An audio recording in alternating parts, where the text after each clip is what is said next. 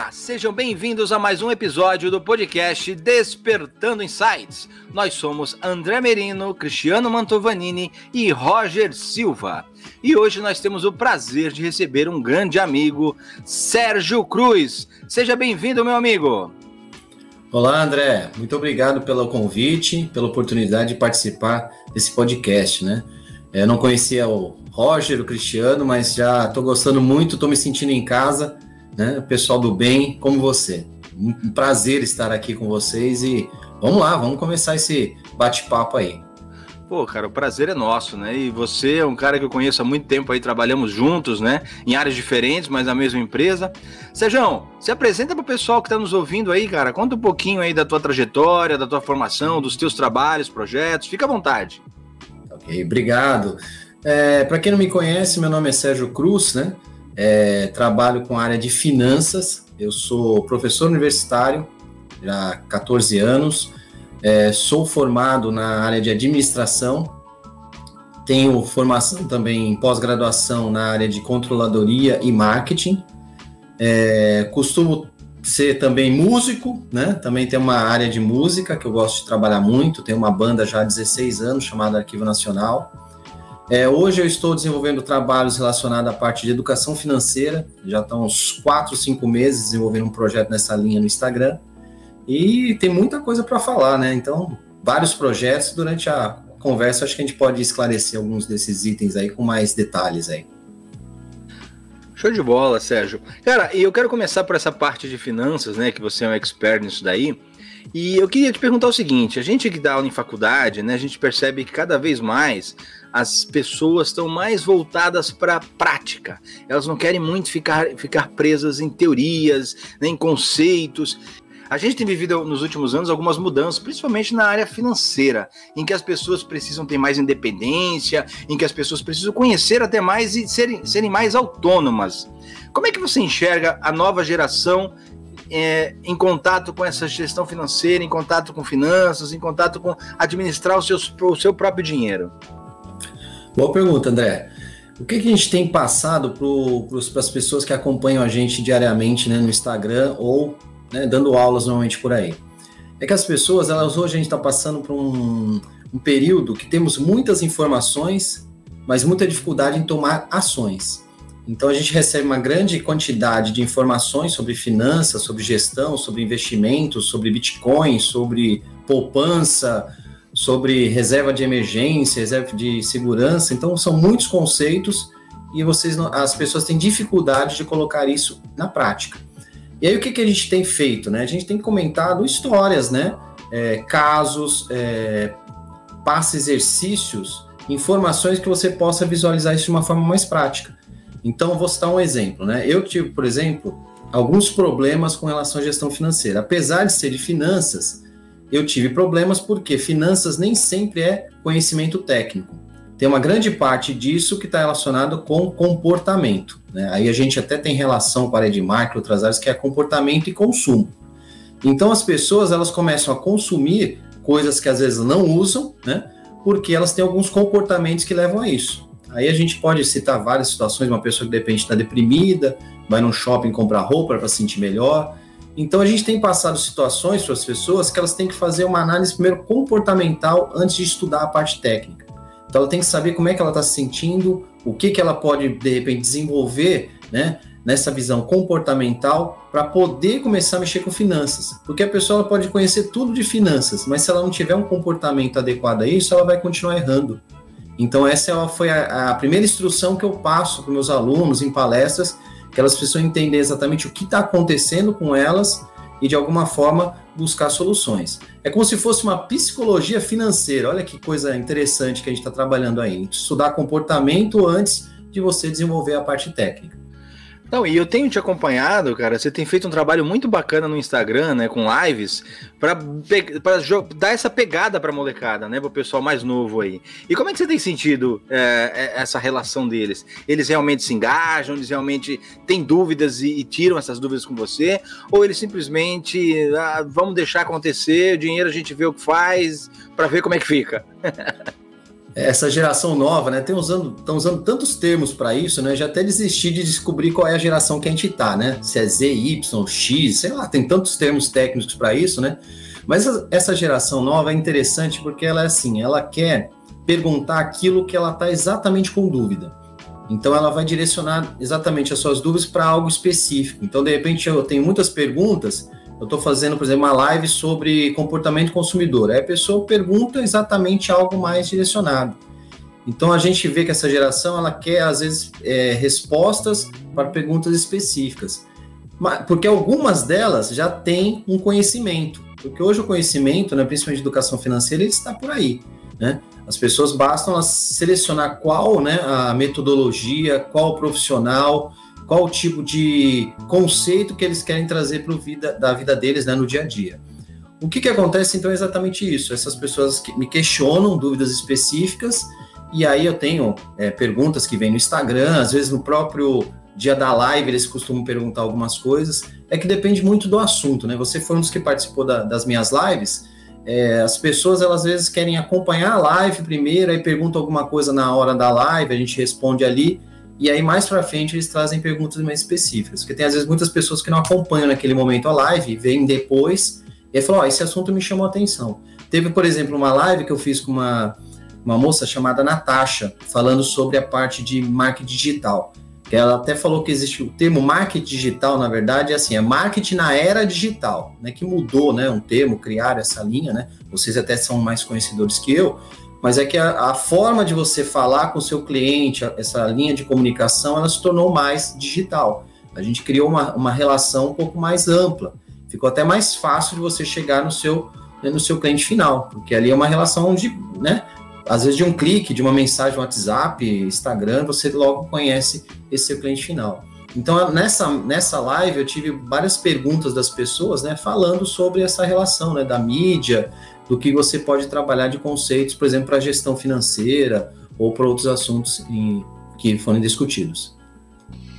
Que legal, Sérgio. Seja muito bem-vindo a essa, esse podcast mais uma vez, né? Cara, você falou bastante de comportamento, né? E analisando o brasileiro, principalmente, a gente vê que o brasileiro não compra as coisas pelos, pelo que elas valem, mas sim compra pelo que ele pode pagar.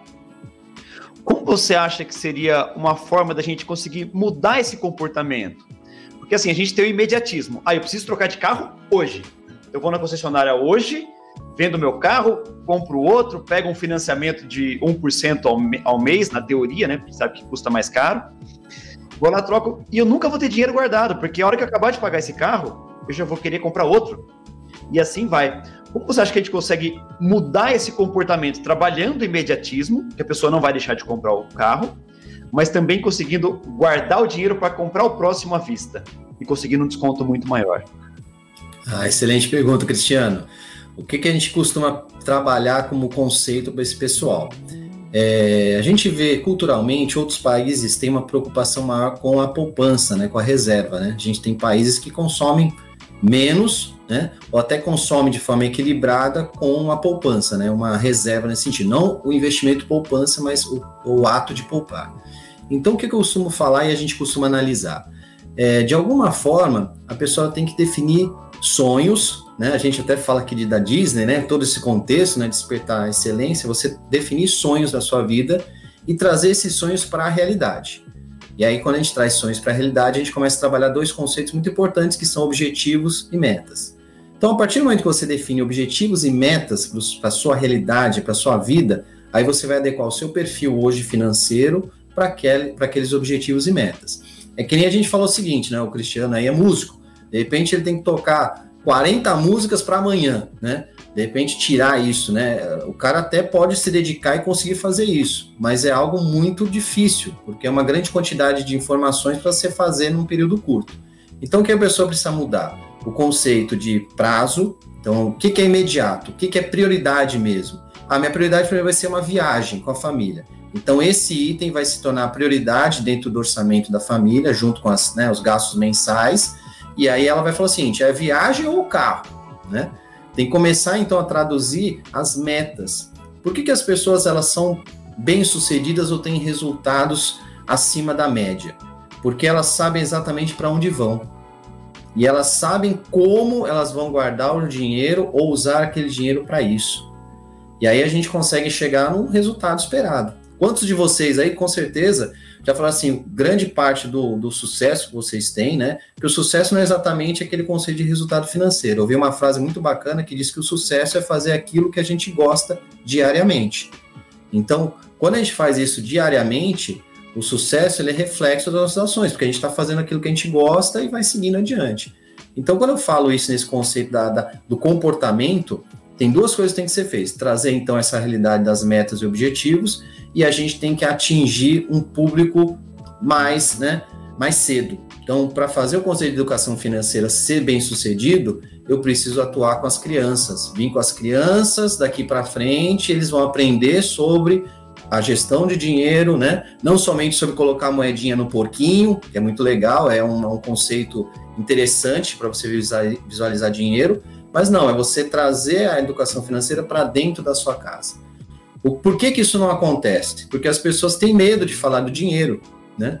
Muitos de vocês vão poder falar para mim assim, quando falava em dinheiro, às vezes o dinheiro tem um lado negativo. Ah, aquele cara é rico, lá, deve ter roubado, sei lá, alguma coisa assim, né? A gente tem alguns preconceitos, algumas crenças, né? Até quando eu conversei com o André na, na nossa live, a gente falou muito de crenças. As pessoas pensam nisso e absorvem no seu dia a dia. Então, a gente entender isso, que é trazer as metas e objetivos né, como referência para a família, e de alguma forma educar as crianças para que elas possam vir né, desde cedo trabalhando isso, acho que a gente consegue melhorar esse comportamento imediatista. Porque as pessoas elas vão querer consumir. Só que se ela consumir dentro do seu orçamento, não tem problema. A gente chama esse conceito das pessoas que são é, endividadas, mas elas têm controle. Não é aquela pessoa descontrolada, né? Que aí está estourando cartão de crédito, pega cheque especial.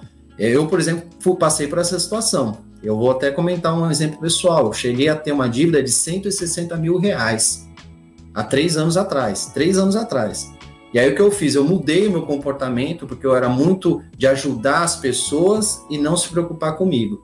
Só que a bomba estourava comigo, né? 160 mil reais é um grande valor para você quitar. Aí eu me organizei financeiramente, mesmo com a pandemia, redução de aulas, redução, de shows, eu consegui de alguma forma estruturar isso e hoje eu devo um valor de 5 mil reais parcelado dentro do meu orçamento porque eu devolvi carro, eu simplesmente negociei, aprendi muito de negociação, né?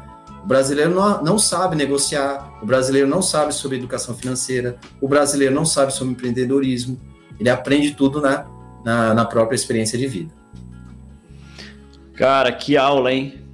E é bem isso mesmo que você falou, as pessoas vão comprando e a hora que elas vêm, virou uma bomba, né? Tá com 100 contas aí devendo e não sabe o que fazer, e muitas delas continuam cavando ainda mais esse buraco.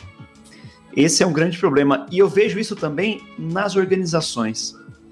E aí a gente tem aquelas lideranças que falam assim: não, agora não gasta mais nada. Aí começa a ficar sem estoque, começa a ficar sem matéria-prima, sem, sem produto para vender. Isso também não é certo, né? Então vamos pegar um pouco esse, esse pensamento e levar para as organizações. Outro dia eu publiquei uma frase que era a seguinte: custos são como unhas. Não devem ser cortados a todo momento, mas devem ser cuidados. Porque unha, se você cortar demais, ela inflama. E se ela crescer demais, ela quebra. Porém, muitos gestores acham que você tem que cortar constantemente, até que a empresa deixe de existir. Como trabalhar essa diferença de geração, essa diferença de, de mentalidade e mostrar para os gestores mais conservadores que sim, o custo ele tem que existir, mas ele deve ser controlado. Falou bem. A palavra exata quando a gente fala de finanças é controle. É, o radicalismo, eu não sou muito a favor de radicalismo para todas as situações, tá? Por exemplo, eu, eu defini algumas metas né, no começo do, do ano e duas delas era cuidar da parte financeira e ter um equilíbrio é, emocional para né, melhorar o meu desempenho profissional. Aí eu atingi essas duas metas, né? Dentro da situação. E agora eu vou partir para duas metas, que é a parte de saúde mesmo, atividade física, né? E desenvolvimento do meu negócio próprio. Então, assim, quando a gente vai falar da vida, a gente tem que aprender a ter o conceito de controle, buscar um equilíbrio entre as coisas. Porque às vezes as pessoas fazem o seguinte: ah, eu estou endividada, não vou gastar nada, não vou sair de casa, não vou fazer nada. Mesma coisa uma empresa. Cara falou: ah, vocês vão cortar até o copinho do café, né? Vocês vão tomar café agora, né? Sei lá, no, né? no gargalo, não sei como é que vai fazer essa situação. Chega no limite, né? É, exagerado disso. Então a gente tem que analisar o seguinte: o que, que uma empresa ela tem como referência de negócio? Aí vai depender de qual empresa, uma prestadora de serviço, uma empresa que produz algo, uma, empre uma empresa que revende produtos. Então a gente tem formas de trabalhar a gestão de uma empresa. Eu faço consultoria e eu vou citar um exemplo de uma empresa que eu fui há pouco tempo trabalhar lá. Chama Baby Kids. É uma empresa de que tem artigos infantis, né? É de um amigo meu, um dos músicos da banda, ele é um dos sócios da empresa. E a gente foi conversar um pouquinho sobre estoques lá, sobre informações, né? Falei, como é que você administra estoques de tanta variedade de produtos, né? Dentro de uma linha infantil para atender todos os seus clientes. Ele falou assim: eu coloco uma grande diversidade de produtos, mas às vezes as pessoas elas querem comprar o, o rosinha para criança, né, para menina e o azulzinho para o menino. Às vezes um verdinho, um amarelinho, né, alguma coisa nessa linha. Mas aí tem isso, então ele tem que deixar essas cores lá. Só que ele colocou uma grande diversidade de produtos e os estoques dele estavam muito altos, representando uma grande, é, grande demanda financeira ali para manter o negócio. Aí falei o seguinte: você precisa fazer um inventário, contar todo o seu estoque, verifica dentro do seu estoque aqueles itens que você tem dificuldade para vender e faz uma promoção. Tá? Associa isso e aí você vai renovando o estoque. Porque o dinheiro parado, né, que é o conceito de estoque, ele tem um reflexo muito grande na hora da gestão. Porque se de repente é a mesma coisa quando a gente faz muita compra para casa, né? A gente compra um monte de coisa para casa, vixe, né? Tem 10 pacotes de bolacha de água e sal, né? O cara não come 10 pacotes de bolacha de água e sal, né? Só se for alguma sacanagem, que nem às vezes tinha coisa de república, a gente fazia aposta quem comia bolacha, água e sal em um minuto, né? Era coisa de nerd, né? Doido que tinham lá, né? E era um animal. Tinha um cara lá que era um japonês, que era o Honda. Nossa, nunca vi um cara comer bolacha em 45 segundos. O cara é recordista mundial de comer bolacha, água e sal em, em um minuto, né? Três bolachas. Faça um teste disso aí, depois um dia despertar insights aí. Come três bolachas, água e sal em menos um minuto, cara. Sem água. O cara tem que ser guerreiro, não é para poucos, não. Aí nesse tempo, lembro que a gente conversou muito, né? É, voltando lá para o caso da Baby Kids, né? Falei, cara, faz análise do seu estoque, faz a parte de gestão e você vai identificar os pontos que vão melhorar o seu, né? Esse dinheiro que está parado. E ele começou a fazer promoções e começou a ter uma, um giro e o faturamento dele começou a girar, aumentar assim. Por quê? Ele melhorou. Primeiro, ele sabia o quanto ele tinha de estoque, ele sabia exatamente o que os clientes estavam buscando e ele estava pegando aquelas peças que não tinham necessidade, ele jogava promoção e continua saindo dinheiro. Então a gente tem que aprender o quê? Quando olha uma empresa, é, quais são os gargalos que a empresa tem, que são aquelas limitações. O que, que eu posso fazer usando a criatividade sem ter que gastar mais dinheiro? Às vezes a gente gasta muito dinheiro e o dinheiro está lá dentro. É só tomar decisões sobre isso. Uma vez eu li um livro chamado A Meta. É um livro e tem um filme, né, bacana, que fala sobre gestão de uma empresa, né? Então, esse livro até me instigou bastante a desenvolver conhecimento sobre isso.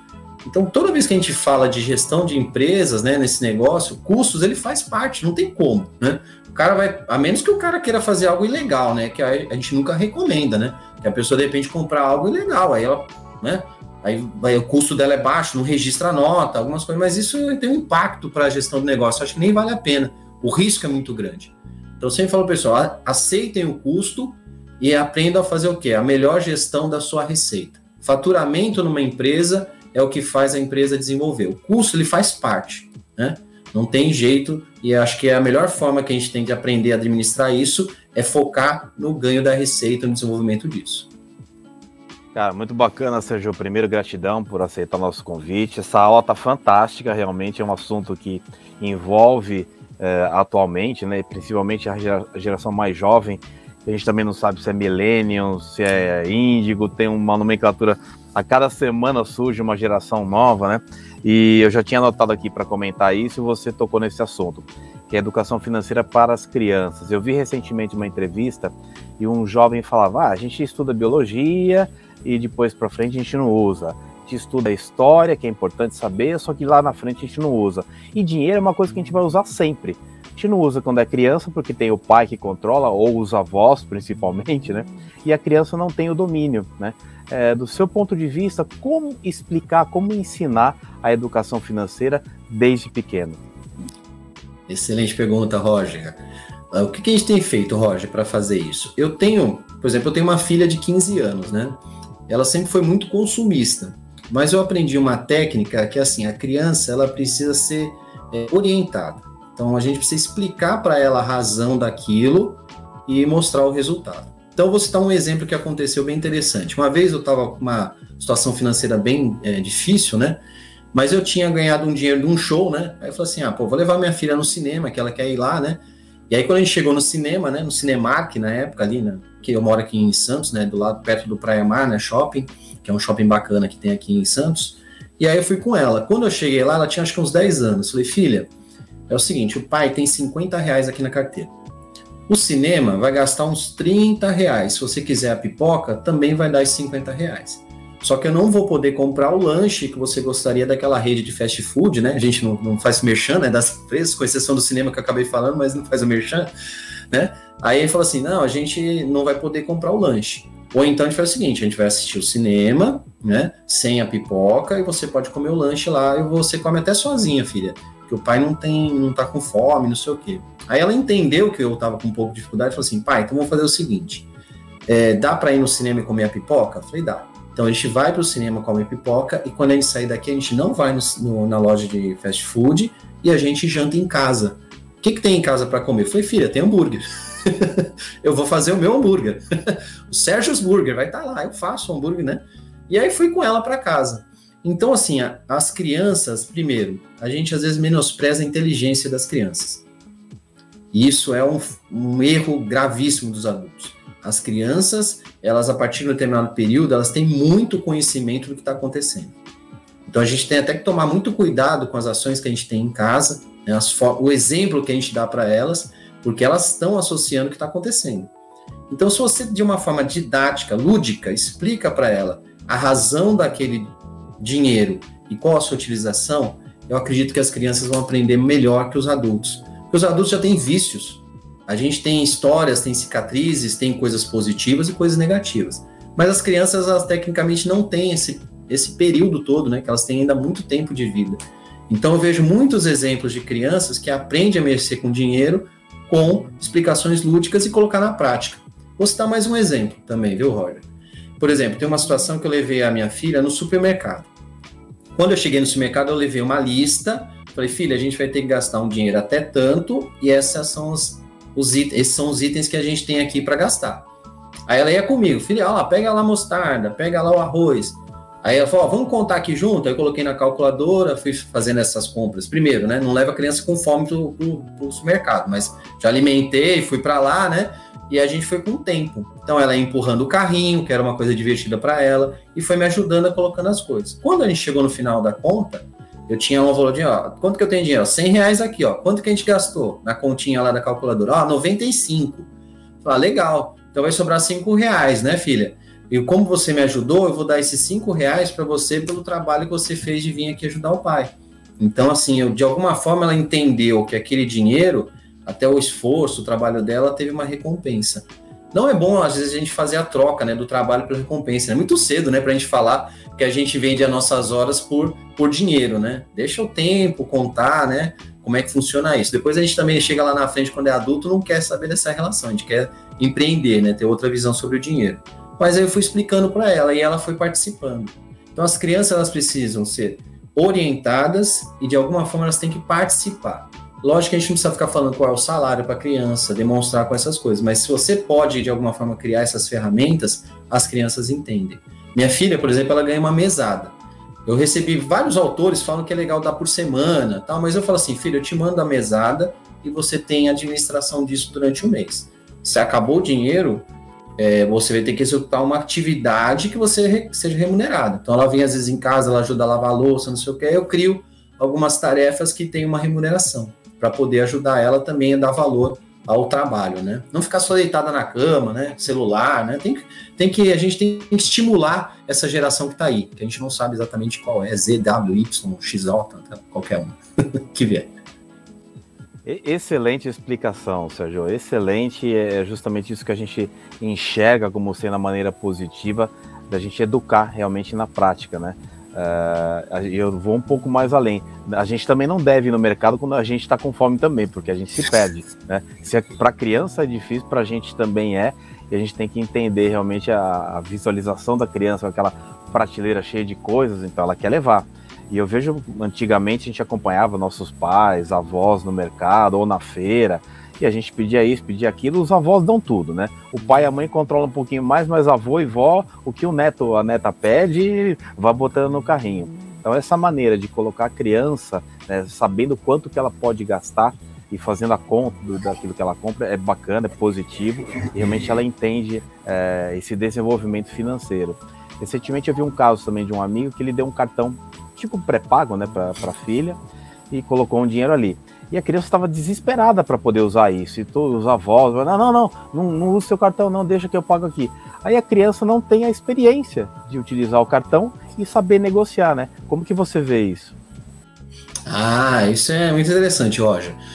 Porque assim, a, a gente quando coloca um cartão na mão de alguém que não conhece, a gente pode falar até pela nossa experiência como adultos, né?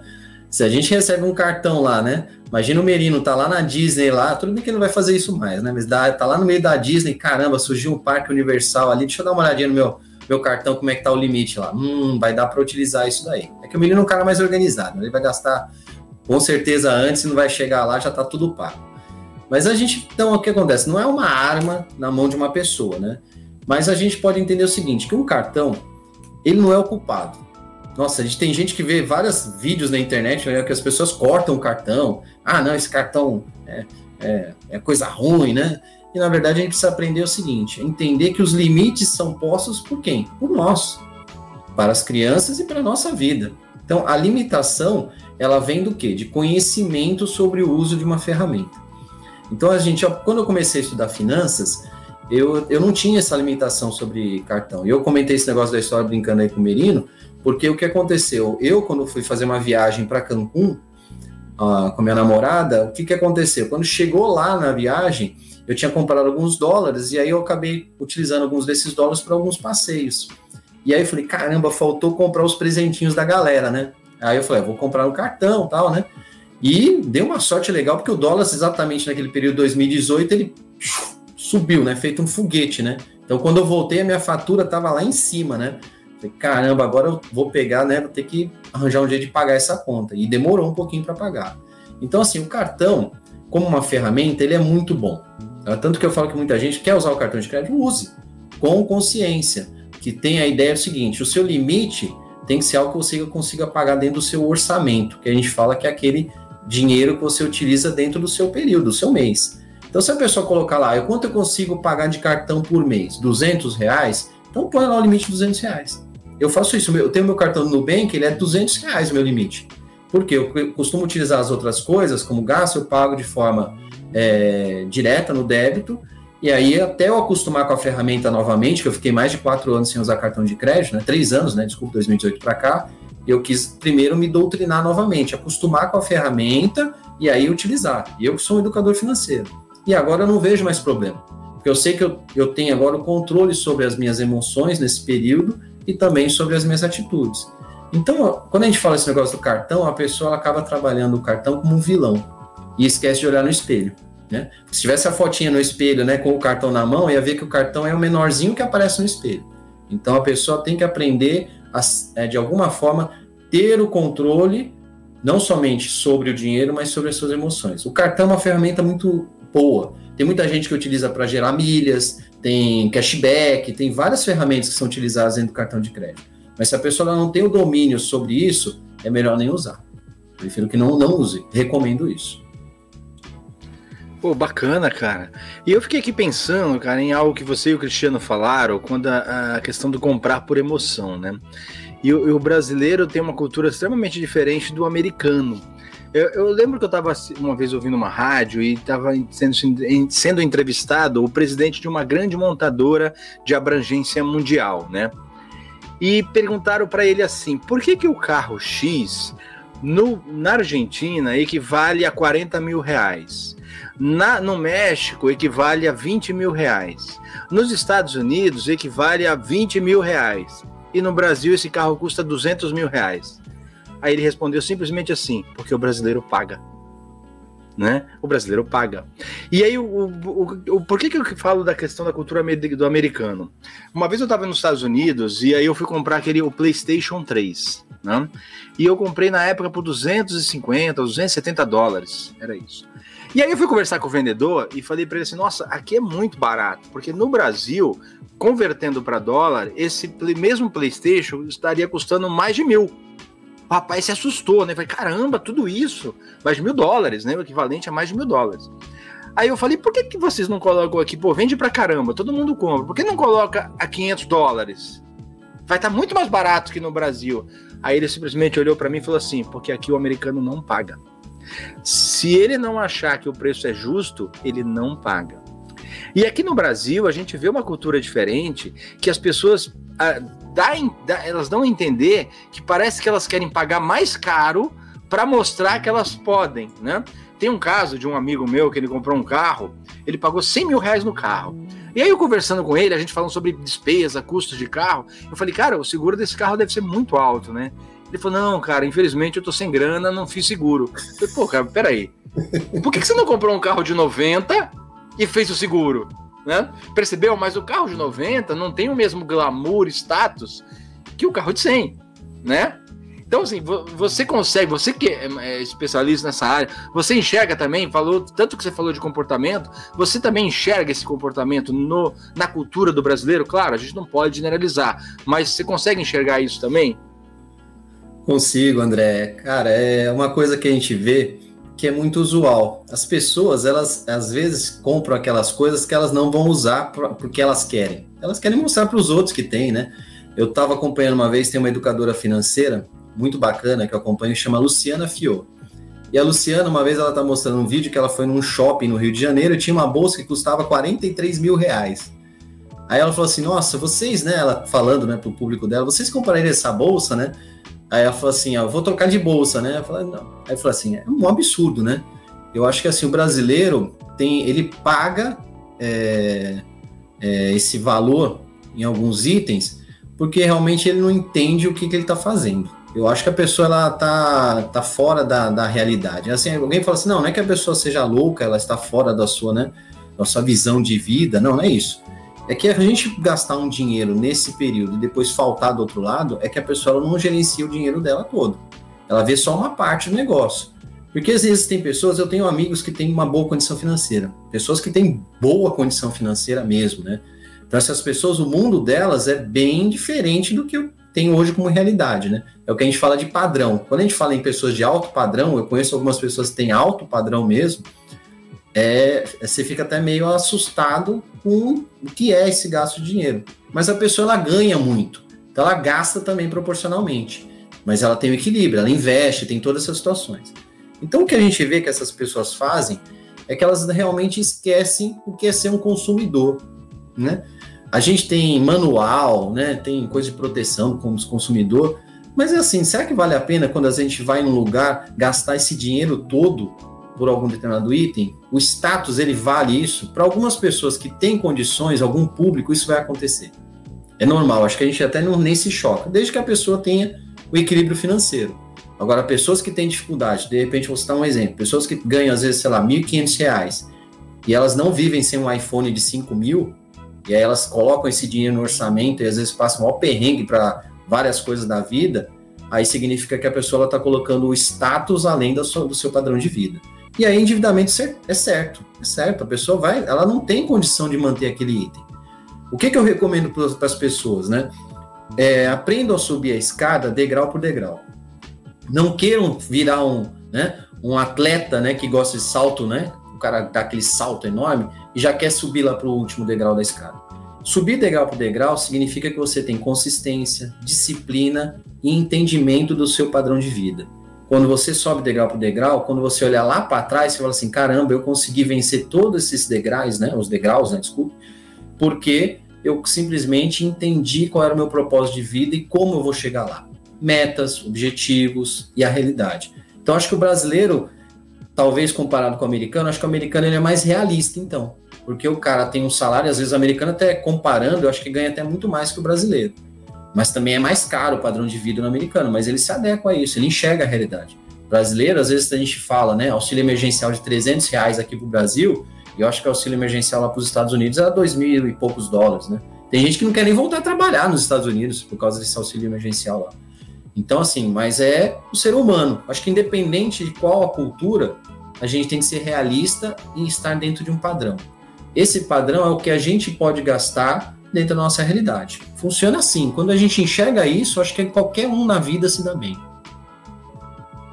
Cara, é muito bacana isso, Sérgio. E você tocou num ponto aí que a gente gosta de trabalhar muito e tem bastante case de experiência é em relação a Disney. É você, Disney Orlando em si, não é só Disney, é Disney Universal, é estar em Orlando. Eu trabalhei algum tempo com grupos de jovens e a gente via como que era a, o brilho nos olhos dentro de um outlet para fazer compras. E a empresa que eu trabalhava, a gente tinha um banquinho. Então, antes da viagem, Uh, a criança recebia o dinheiro da família, né? Porque tinha programada para viagem. E logo no primeiro dia, chegando no hotel, as crianças deixavam o dinheiro com, com a gente. Então tinha lá, uh, André, mil dólares. Então a gente tinha o controle que o André tem mil dólares para gastar naquela viagem. Então, um dia antes de ir para tal lugar, o André chegava lá e falava: Olha, eu, amanhã a gente vai em tal lugar, eu preciso de, uh, de dinheiro para levar. Quanto você precisa, André? Ah, não sei. Ah, legal. A gente vai para o lugar X. Lá você vai encontrar a loja tal, você quer comprar alguma coisa. É, 200 dólares tá bom para você aqui? Ah, tá bom. E, e, ele administrava esse dinheiro naquele período. Só que quando a gente chegava no, em Orlando, antes de ir pro hotel, a gente para, parava na Best Buy. E teve um caso de, de uma pessoa do, do, grupo que ela tinha 2 mil dólares para viagem. Ela gastou os 2 mil dólares na primeira loja.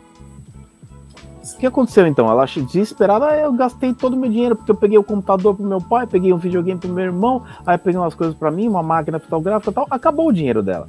Ou seja, ela não tinha administração nenhuma e também não foi preparada para passar por isso. Aí chegou no hotel, o que ela fez? Ligou pro pai e falou: preciso de mais dinheiro. Aí entra, é, como que fica essa relação, né? É, o pai coloca mais dinheiro ou não? Segura, se vira, porque eu te dei um dinheiro para você usar e você gastou logo de cara, mas faltou um preparo antes, né? A gente, por isso que é muito importante é, essa educação financeira desde cedo, né? Excelente, Roger. Mas a gente pensa exatamente isso. É, as pessoas, elas se, né, aí vocês que têm maior experiência com relação a Disney, né, elas criam, né? É um mundo maravilhoso, né? É um sonho que você realiza, né? As pessoas deslumbram, né? Talvez o termo mais utilizado para isso. E quando a gente fica deslumbrado, a gente às vezes perde a noção do que está acontecendo. É que nem aquela pessoa apaixonada que quer agradar a namorada, né? Compra flores, manda chocolate no dia, sexta, né? Aí depois que casa, né? Isso aí é uma vez por ano e é a maior treta que é, né? Então, assim, são coisas que a gente vai aprendendo, né? O deslumbramento. Apaixonado ou fez alguma coisa errada, né, Sérgio? Aí... É, também. Ela já não tem que se aprontou, né? Nunca me manda flores fora, né? Já, aí já cria, né? Aí surge um outro segmento de negócio muito popular além da educação financeira, que é o de detetive, né? Aí os caras começam a pesquisar tudo aí na vida, né? Tem gente que stalkeia aí, né? Instagram, vai procurar as coisas todas aí, vai avaliar o que está acontecendo, né? Ah, festa da firma, né? Sei o que, que é. Por isso que eu recebi as florzinhas, né? Então tá explicado. Mas assim, quando a gente analisa isso, o que, que seria interessante? Provavelmente, se o pai liberar o dinheiro, ele vai criar é, não vou usar o termo mimado, né? Mas você cria uma pessoa sem limites. Aí o que acontece é o seguinte: talvez ele tenha que argumentar, falar assim, pai, ó, desse dinheiro aqui, é, 800 reais eu usei para comprar aquele computador que você me pediu, tá? Então, assim, esse dinheiro ele foi direcionado para você. Será que esse dinheiro, por exemplo, eu poderia ter essa recuperação desse dinheiro para mim, para que eu pudesse utilizar em outras coisas da viagem, para os passeios, alguma coisa? Aí eu acho que é uma questão de bom senso não sou uma pessoa muito, que nem eu falei, não sou muito do radicalismo, né? Que a gente fala, pessoal, ah, você gastou tudo agora. Não, se o pai entender que tá vendo, ó, o filho ele fez uma boa ele comprou aquilo que era, não era para ele. Então ele tirou do dinheiro da viagem dele, comprou para o pai, eu acho que aí pode ser feita uma negociação para você, de repente, repor esse dinheiro. Eu acho que colocar mais dinheiro que isso, eu acho que não, porque a pessoa começa a não ter limites. E é por isso que as pessoas têm lá o cheque especial no, no, no, banco e já virou, né? Faz parte da, da, nossa vida. É salário, né? Já é nosso, né? né? Nós e os bancos, né? Estamos tudo junto, né? Faz assim. E o banco quer que mais que o cara se enforque mesmo. Ó, cheque especial, ah, quer mais? Pode usar. Até o momento que vê que tem risco do cara não pagar e eles cortam. Mas esse tipo de situação, acho que tudo você pode fazer uma negociação. Nem tudo é muito radical, nem tudo você ser mão aberta. Então, ó, usei esses 800 reais para comprar o computador. Pai, você pode repor esses 800 reais para mim? Porque aí eu já estou levando aquilo que você me pediu tal. Eu acho que o pai até vai entender com bom senso e vai alimentar esse dinheiro. Agora, se ele pegasse e gastasse 2 mil dólares em coisas dele, né? Sei lá, coisas supérfluas, talvez. Aí eu acho que a gente tem que colocar um limite. Não, filho, você já gastou, agora você vai ter que assumir a responsabilidade por isso. O que falta na, na, na sociedade é, brasileira, o termo responsabilidade é o termo usual. As pessoas elas não querem enxergar a responsabilidade. Por que, que elas estão endividadas? Porque elas não assumem responsabilidade. Se elas assumissem, que nem eu fiz, que chegou uma hora e falei, deu um basta, falei, não, eu não tenho condição de manter esse padrão de vida e eu estou me endividando cada vez mais. Meus pais eles tiveram dificuldades com saúde, remédio, IPTU que não estava pago, um carro que eu quis trocar e não tinha condição. Eu falei, não, vamos assumir a realidade. O problema é que as pessoas, quando assumem a realidade, elas sofrem. É a dor, né? Para a gente crescer como pessoas, a gente precisa ter dor, né? Por isso que tem aquele termo, né? No pain, no gain, né? Que os caras vão lá para uma academia. Porque se você não vai conseguir fazer atividade física com qualidade sem dor. O cara que voltar de uma academia sorrindo, meu, o cara deve ter ficado só tirando foto lá, né? Porque não dá, né, cara? Você vai pra uma academia, levanta peso, faz flexão, né? É muito sofrimento. Uma vez eu fui fazer uma aula de crossfit para experimentar, né? Falei, ah, vou lá experimentar, né? Crossfit, né? Aí entrei na sala lá, tinha um cara que o cara era duas vezes o meu tamanho, de lado e para cima, né? Então o cara era um armário, né? E aí ele falou, cara, a gente vai fazer uma atividade em dupla, né? Eu falei, meu Deus, o que, que esse cara quer fazer comigo, né? Sou macho, cara, né? Eu tô fora, né? Aí eu falei, não, é o seguinte, a gente divide aqui o que chama o box, né? Você vai fazer algumas atividades, vai correr com a, com a gente, com a equipe e tal, e depois vocês dividem. Um cara levanta peso, outro faz abdominal. Eu falei, ah, legal. Falei assim, abdominal eu gosto, hein, cara? Se tiver negócio de abdominal, pode deixar que eu faço aí. Ele olhou, meio gordinho, e falou, ah, esse cara aí vai fazer cinco abdominal, vai cair duro, né? Aí eu fiz todo o processo lá de correr e tal. O cara levantava os pesos assim, monstro, né? O cara, um negócio enorme do lado. Só que o cara não tinha noção de fazer, ele tinha dificuldade de fazer abdominal. Aí falou, ó, tem que fazer agora 30 em tanto tempo. Cara, eu fazia as abdominais gordinho lá, ia rapidinho fiz, né? Aí depois saí de novo do box, corria.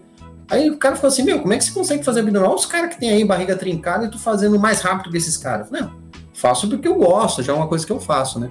Mas quando eu saí da academia, né, você sai naquela pose, né? Mas, cara, se virou a esquina e os caras não estão te vendo, cara, você tá com dor, né? Todo sofrido, sai. Você parece aquele cara que fez uma vez uma corrida de maratona, né? Olha uma moça, né? Que ela chegou toda, né? Quebrada, né? É uma, é uma, é uma, uma, uma, imagem assim muito forte, porque ela se desgastou totalmente, né? Da energia, né? Eu saí assim, todo quebrado, torto, né? Porque é o esforço. Então, as pessoas precisam assumir responsabilidade pelas suas ações. Quando ela tem essa visão para o mundo e para a sua vida como um todo, independente se é finança, se é marketing, se é trabalho, se é relacionamento amoroso, se é relacionamento com os filhos, ela vai entender que ela tem um papel na sociedade e um papel dentro de um determinado grupo dentro da sociedade. Quando ela assume a responsabilidade por isso, as coisas se transformam e ela consegue obter, obter né, resultados melhores sobre a vida dela. Meu amigo, vamos puxar um pouquinho para a música agora. Opa. Eu sei que o sonho de todo guitarrista é ter uma guitarra Fender, uma Ibanez, uma Gibson, né? E a gente faz de tudo para ter bons instrumentos. E eu falo que eu não vendo os meus, eu posso estar passando fome, mas eu não vendo os meus instrumentos. então, minha viola, meu violão e minha guitarra vão ficar para sempre aqui. Tem bateria, enfim, um monte de coisa. Como você faz para controlar essa ansiedade em comprar instrumentos novos, melhores, com timbres melhores? E até também para manter um status de músico, né? Porque, pô, você vê um cara no palco tocando uma Fender, é diferente você ver o cara no palco tocando uma outra marca inferior. Como que você faz para controlar isso aí? Olha, eu vou te dizer uma coisa, viu, Cristiano?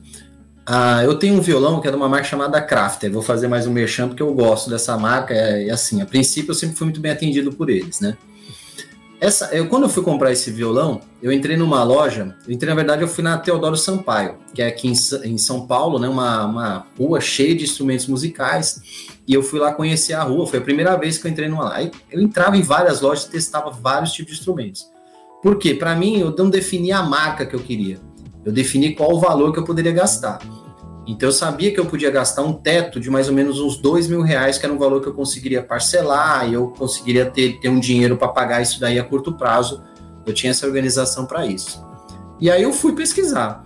Cara, eu peguei um, um violão chamado Takamine, cara. É um violão fantástico, assim, numa qualidade excelente.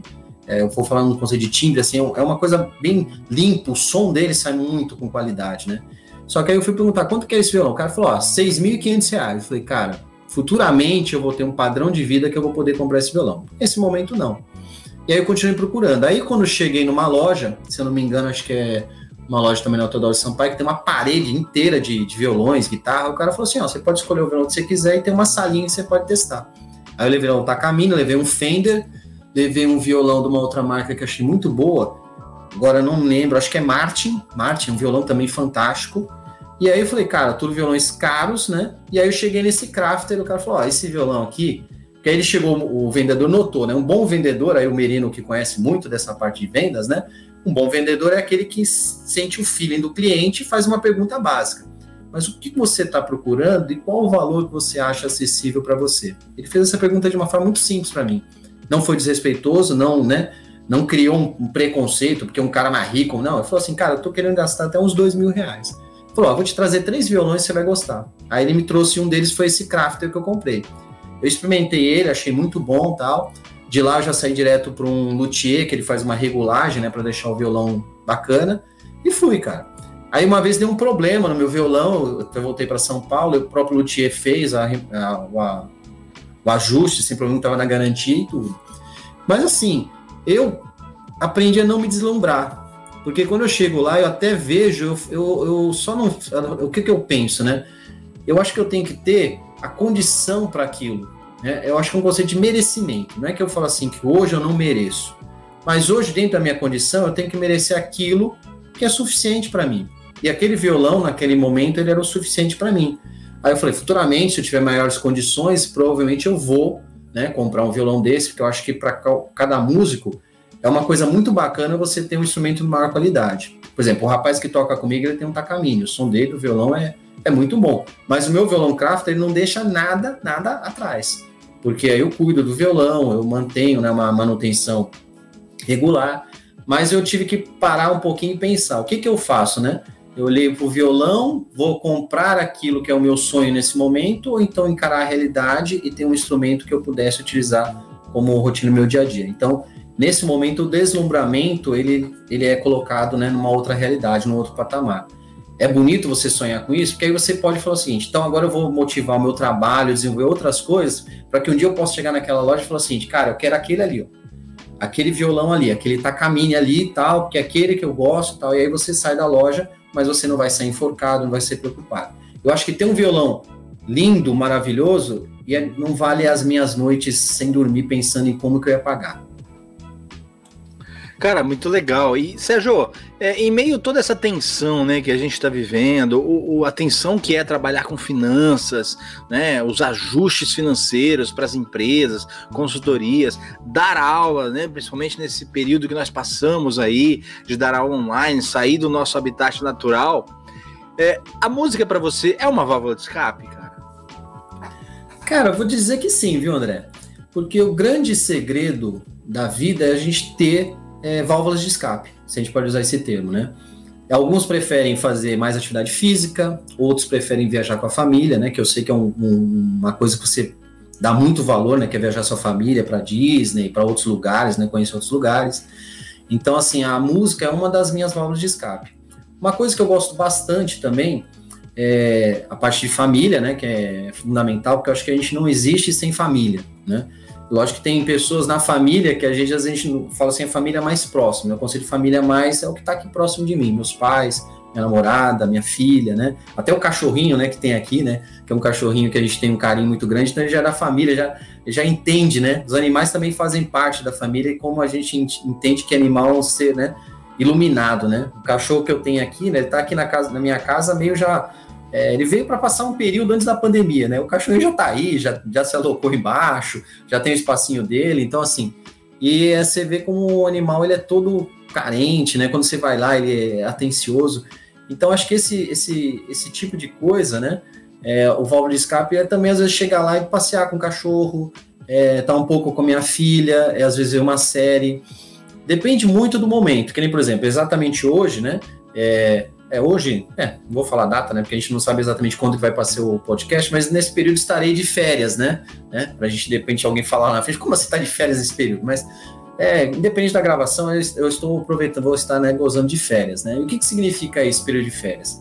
É um período que eu uso para equilibrar algumas coisas, né? Então, é entender a minha nova rotina que eu vou ter, porque agora eu não tenho responsabilidades com as aulas, né? Que são períodos de manhã à noite, então eu tenho um tempo maior livre, mas eu tenho projetos que eu quero implementar. Então aí depois a gente comenta até um pouquinho desses projetos ali na frente. Então eu preciso remodelar a minha rotina para essa situação. E aí, em algum momento, eu tenho que colocar a válvula de escape. E uma válvula de escape muito importante para mim, independente do. Aí a gente sempre trabalha que alguns conceitos, às vezes, são muito é, discutidos com mimimi. Mas assim, eu sou uma pessoa muito aberta a discutir conceitos, e um deles a gente tem que falar da religião. Cada um tem a sua religião, né? E aí eu penso o seguinte: eu utilizo uma válvula de escape também desenvolver esse meu lado da religião, porque aí eu consigo enxergar é, algo a mais do que eu devo fazer né, nesse momento da minha vida, né? Porque as pessoas elas estão presas muito ao lado material, né? Ao lado e a gente tem que entender que a, a nossa fé é algo maior, é a fé em fazer o, o, o, seu dia a dia valer a pena, né? Então eu faço meu agradecimento de manhã, antes de entrar aqui né, no, no podcast, fiz um agradecimento, é, fiz um pouquinho de meditação, teve um amigo meu chamado Altair, né? Ele começou a me dar umas dicas disso, né? Ele fez uma live, falou, cara, faz meditação um pouquinho, cinco minutinhos, escuta um pouco, né? O mundo, uma mensagem, e aí você vai para o seu dia a dia. Que nem a gente, né? É, não tem. É, eu imaginava quando eu via muito corrida de Fórmula 1, eu via lá o Senna, né? Esse cara fica, eles fazem uma oração, fazem um período de preparação antes, né? Da, daquela da corrida e tal, né? Para a pessoa se concentrar. Então, acho que é muito importante, além do válvula escape, a gente desenvolver a música, que é muito importante para mim. Hoje, por exemplo, eu tenho um show, que eu vou fazer um show, então a gente se prepara para o show, parte vocal, parte técnica, ver se o violão está com um acordamento bacana, se a parte de equipamento tá legal, prepara antes de chegar no show, umas duas horas antes, para a gente quer manter a qualidade, cumprir o prazo também, preparar um repertório para aquela turma, preparar várias situações, porque às vezes a gente tem um repertório que tem uma visão, mas aquele público que está lá, de repente, é outro. Então a gente às vezes tem que modelar isso, tem que tomar decisões ali. Então um show é uma prestação de serviço que eu faço com, com aquele conceito né, de ganhar, né, o, o, não o dinheiro, mas usar aquele tempo como uma válvula de escape, um hobby que de alguma forma eu tenho contato com novas pessoas. Então muitas pessoas seguem a minha banda pela forma como a gente trabalha isso. As pessoas eu tenho que entender o seguinte: estou prestando um serviço, que nem vocês fazem brilhantemente, brilhantemente na carreira de vocês, que a gente fala o seguinte: o que, que essa pessoa vai levar daquele dia? De repente, uma música que eu toco seja uma música que a pessoa goste, que lembre alguma situação, ou que de repente aproxime um casal que de repente está brigado ali, ou uma música que de repente tem uma relevância que pode ser uma música que lembre de um momento, de um, de um filho que nasceu. Que nem uma vez eu toquei uma música chamada Aquarela, do Toquinho, que é uma música, um clássico do MPB, né? E eu fiz essa música, toquei essa música, né? Fiz, não, que, que, que exagero falar que fiz essa música, né? Eu toquei essa música, né? Porque eu tava num buffet infantil e toquei essa música. O rapaz que toca comigo, ele é fã dessa música. Ele ficou emocionado de, de, de ouvir essa música. E uma, uma, um casal também, que até comentou, falou, nossa, essa música, ela lembra a minha infância, a pureza da minha infância. Então as pessoas, elas são movidas a emoções, são movidas a um comportamento que atrela isso. Então a música é uma das ferramentas, né, um, é uma mensagem que a gente transmite, né, independente de todo aquele conceito, poesia, letra, né, que a gente estava discutindo um pouquinho, harmonia, né, toda essa, essa parte técnica, mas é uma mensagem que a gente passa para alguém e de repente a gente pode melhorar o dia de alguém lá, ou pode piorar, né, vai tocar um sertanejo um pouquinho mais sofrência, né, a pessoa pode tomar toda a cervejinha lá no bar, né, lembrando de alguma coisa, né, daquela mulher que não deu certo mas a gente passa uma mensagem. Eu acho que toda a mensagem que é passada por alguém, ela deve ser feita atrelada a um conceito de emoção. Eu acho que as pessoas hoje elas estão é, sofrendo porque elas não estão conseguindo colocar as emoções dela, delas para fora. Sejão, sensacional, cara, sensacional. E aquele ditado, né, que diz que tudo que é bom dura pouco, né, cara? Estamos chegando ao final e pô, cara, quero te pedir qual a mensagem que você deixaria para as pessoas que estão nos ouvindo, uma, é, uma mensagem aí para realmente eles refletirem. E eu quero te pedir também, cara, para deixar todos os seus contatos, cara, por favor, fale do teu trabalho profissional, de consultoria, da sua banda, né, contatos, e-mails, site. O, o momento é seu, cara. Fica à vontade, por favor. Tá ok. André, primeiramente, muito obrigado pelo convite. Né? A gente voltou a conversar depois de um tempo, né? Um pouco afastado, é normal, porque a gente tem vários é, caminhos na visão profissional, pessoal, né? Mas quando a gente se reencontrou, a gente viu que a gente tinha uma afinidade muito grande para discutir assuntos, né? E eu acho que participar desse podcast realmente mostra que a gente tem alinhamento de, de pensamentos, né? Respeitando as suas diferenças como pessoa. Então, assim, o que eu gostaria de deixar como mensagem para as pessoas é que elas precisam sonhar, né? Só que sonhar por sonho, como um sonho, não é nada. É só deslumbramento, né? Que nem eu falei, entrar numa loja de violão e querer comprar o Takamine, o Martin, né? Então, assim, eu fico olhando aquilo lá, é um sonho. Agora, o que eu penso é que as pessoas precisam trazer esses sonhos para a realidade. E aí, de alguma forma, criar ferramentas, criar uma rotina, criar uma forma de você visualizar aquilo, né? E correr atrás. Eu acho que as pessoas vão se tornar pessoas melhores quando elas deixarem de querer o que os outros têm, mas buscar realizar aquilo que elas querem. Então as pessoas elas não sabem às vezes o que elas querem. Então escreve no papel, eu quero uma casa em tal local, eu vou lutar por isso, é esse bem importante para mim, eu quero fazer a viagem para Disney com minha filha. Então coloquem os sonhos no papel. Acho que a mensagem que a gente tem que fazer é essa, passar é essa. Tenham sonhos, coloquem eles no papel e realizem. Porque quando chegar lá no final da sua vida, né, o que você vai deixar, pode, você pode ser uma pessoa milionária, você vai deixar um, né, bens para sua família, netos, né? Que nem o Neymar, né? O Neymar quando morrer ele vai deixar, né, para 200 gerações que ele vai ter lá. Mas quem é a pessoa que está lá? Quem é a pessoa que você se transformou? Então, não foquem muito no ter as coisas, né? Sejam pessoas melhores. Então, realizar sonhos, eu acho que trans, transformando isso em coisas reais, né? Um conceito mais de, de colocar metas mesmo e planejamento para isso, acho que é a melhor mensagem que a gente pode deixar para as pessoas. Com relação a projetos, para o segundo semestre eu estarei entrando com mais é, informações relacionadas à educação financeira no meu Instagram, que é o arroba sergio.cruz76, né? É, ali as pessoas vão poder acompanhar mais informações sobre educação financeira e o meu projeto, né, nesse, nesse período, eu vejo se eu consigo lançar meu primeiro curso até janeiro de 2022. Essa é a minha meta, porque eu acho que eu preciso de um tempo para melhorar essa minha metodologia de, aprend... de ensinamento sobre educação financeira e trazer uma linguagem mais funcional para as pessoas.